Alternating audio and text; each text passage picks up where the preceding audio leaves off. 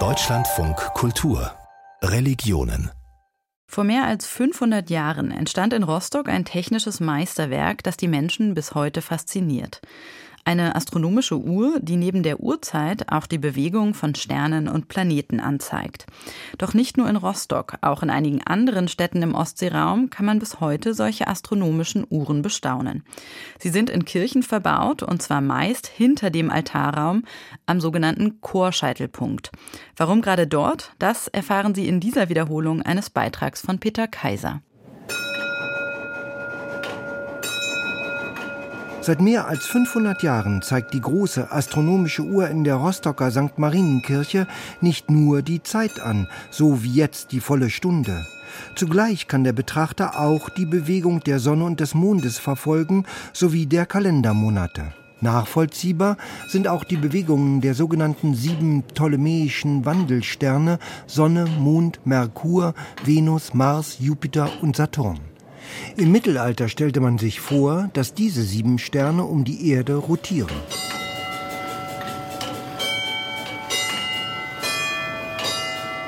In der ältesten noch voll funktionstüchtigen astronomischen Uhr der Welt treten beim Stundenschlag rechts unterhalb der 16 Quadratmeter großen Uhrenziffernscheibe geschnitzte Apostel aus einer Tür.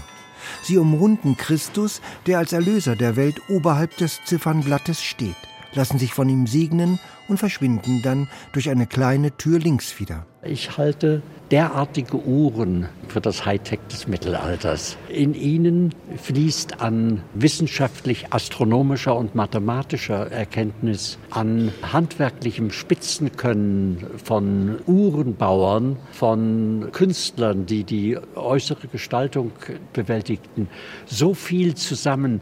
Das ist Spitze in jener Zeit, in jeder Hinsicht gewesen. Und wenn ich erlebe, wie diese Uhren heute die Menschen noch im 21. Jahrhundert faszinieren, dann ahne ich, wie das vor mehr als 500 Jahren im 15. Jahrhundert gewesen ist. Der heute fast 90-jährige Manfred Schukowski war lange Zeit als Professor für Didaktik in der Astronomie tätig. Seit fast einem Vierteljahrhundert gilt seine Leidenschaft der hanseatischen Uhrenfamilie, wie er sie nennt. Zu dieser Familie gehören neben den astronomischen Uhren in der Rostocker St. Marienkirche und der Stralsunder St. Nikolaikirche noch weitere Uhren aus dem Mittelalter im Ostseeraum im Dom von Lund, im Dom von Münster, in dem Zisterzienserkloster Doberan gab es eine solche Uhr, von der ist nur noch ein Rest vorhanden. In der Danziger Marienkirche steht die Schwesteruhr. In Wismar und in Lübeck gab es solche Uhren.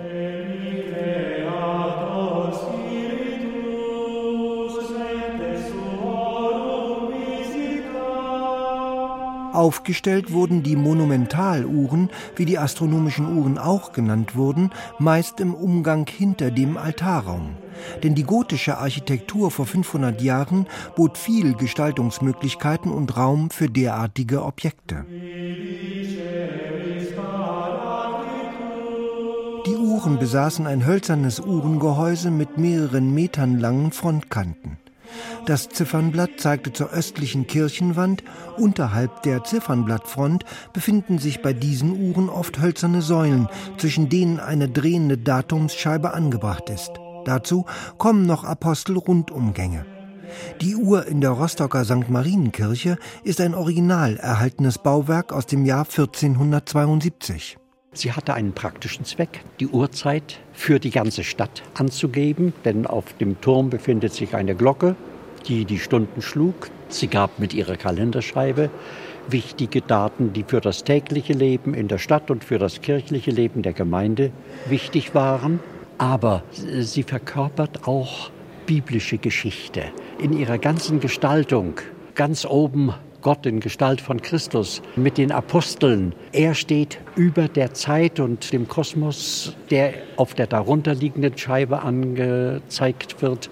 Und über den Menschen und der Erde, die ganz unten auf dem Boden stehen. Hier ist also ein Stück Schöpfungsgeschichte dargestellt. Doch die Uhren in den Kirchen Rostocks, Stralsunds und anderswo hatten auch einen ganz profanen, alltäglichen Zweck, sagt Pfarrer Hans-Georg Neumann von der St. Nikolai-Kirche in Stralsund. Diese Uhren sind ja in diese Kirchen gekommen, weil diese Kirchen der öffentliche Ort schlechthin waren.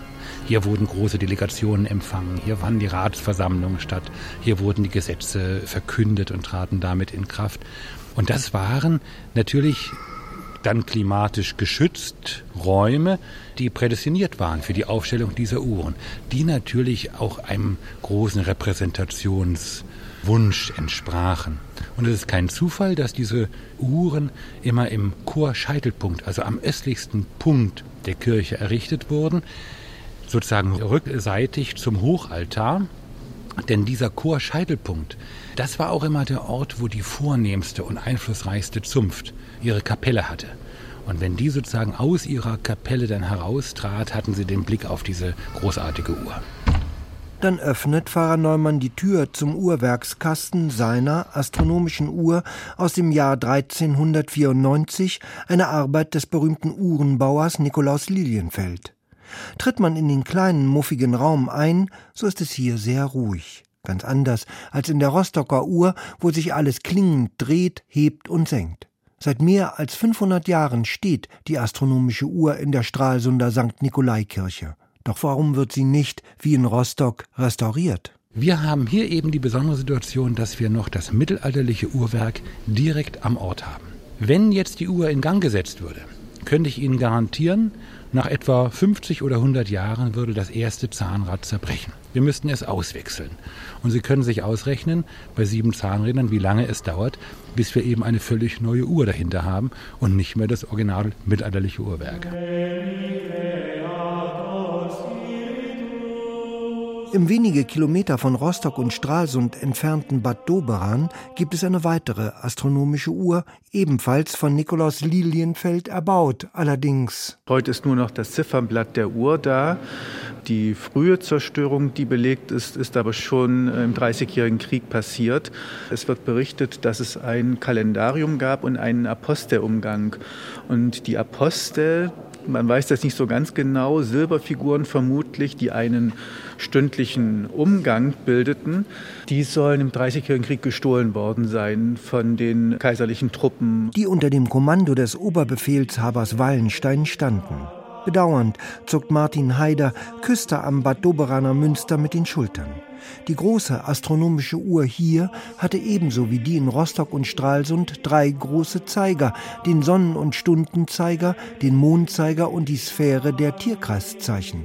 Doch anders als in Rostock und Stralsund fand hier kein städtisches Leben statt. Der Doberaner Münster war bis zum 16. Jahrhundert die Klosterkirche des Zisterzienserordens Doberan. Der gesamte Tagesablauf der Mönche richtete sich nach dieser Uhr und die Stundengebete der Mönche sagen uns auch etwas vom Tagesablauf, denn sie sind nach den lateinischen Ziffern, also den Stunden der Zeit, abgeleitet. So fand zum Beispiel die Prim nicht nachts um eins statt, prim die erste Stunde des Tages, sondern das war eben nach der temporären Zeitrechnung morgens die erste Stunde bei Tageslicht. Vielleicht morgens um sechs, je nachdem, welche Jahreszeit das war. Heute lässt nur noch das Ziffernblatt etwas von der einstigen Pracht dieser Uhr erahnen. Das Uhrwerk wurde 1830 vernichtet. Große Kreise füllen die Fläche außer den vier Ecken. Das sind dann diese Zwickel, die bleiben. Und dort werden Astronomen gezeigt und Herrscher, die irgendwie etwas mit Astronomie oder Astrologie zu tun haben, zum Beispiel Ptolemäus oder König Alphons X. von Kastilien. Und das gesamte Ziffernblatt hat eine Höhe von ungefähr 3,70 Meter und eine Breite von ca. 3,20 Meter. Hat man mehrere Uhren der hanseatischen Uhrenfamilie gesehen, zieht es den Betrachter fast automatisch zur einzigen noch funktionstüchtigen Uhr in Rostock zurück. Steht man dann wieder vor ihr, ist vielleicht nicht die angezeigte Zeit das Wichtigste, sondern die vergangene, die Zeit der Kirchen. Und die kirchliche Zeit, meint Christoph Markschies, Professor für Kirchengeschichte an der Berliner Humboldt-Universität, geht über die Mechanik hinaus. An verschiedenen Kanzeln gibt es noch die Stundengläser, die ja nicht nur den Prediger daran erinnern sollen, im 18. Jahrhundert nach einer Stunde sollte tendenziell Schluss der Predigt sein, sondern auch Menschen daran erinnern, alles steht unter dem Gesetz der Zeit. Wir alle werden einmal sterben müssen. Ähm, das ist eine Pädagogik, die uns daran erinnern soll, dass keine Minute angesichts dieses Endes beliebig ist, sondern alle Minuten geführt werden sollen. Jetzt verwende ich eine Formulierung von Martin Luther, so dass man einmal getrost sterben kann.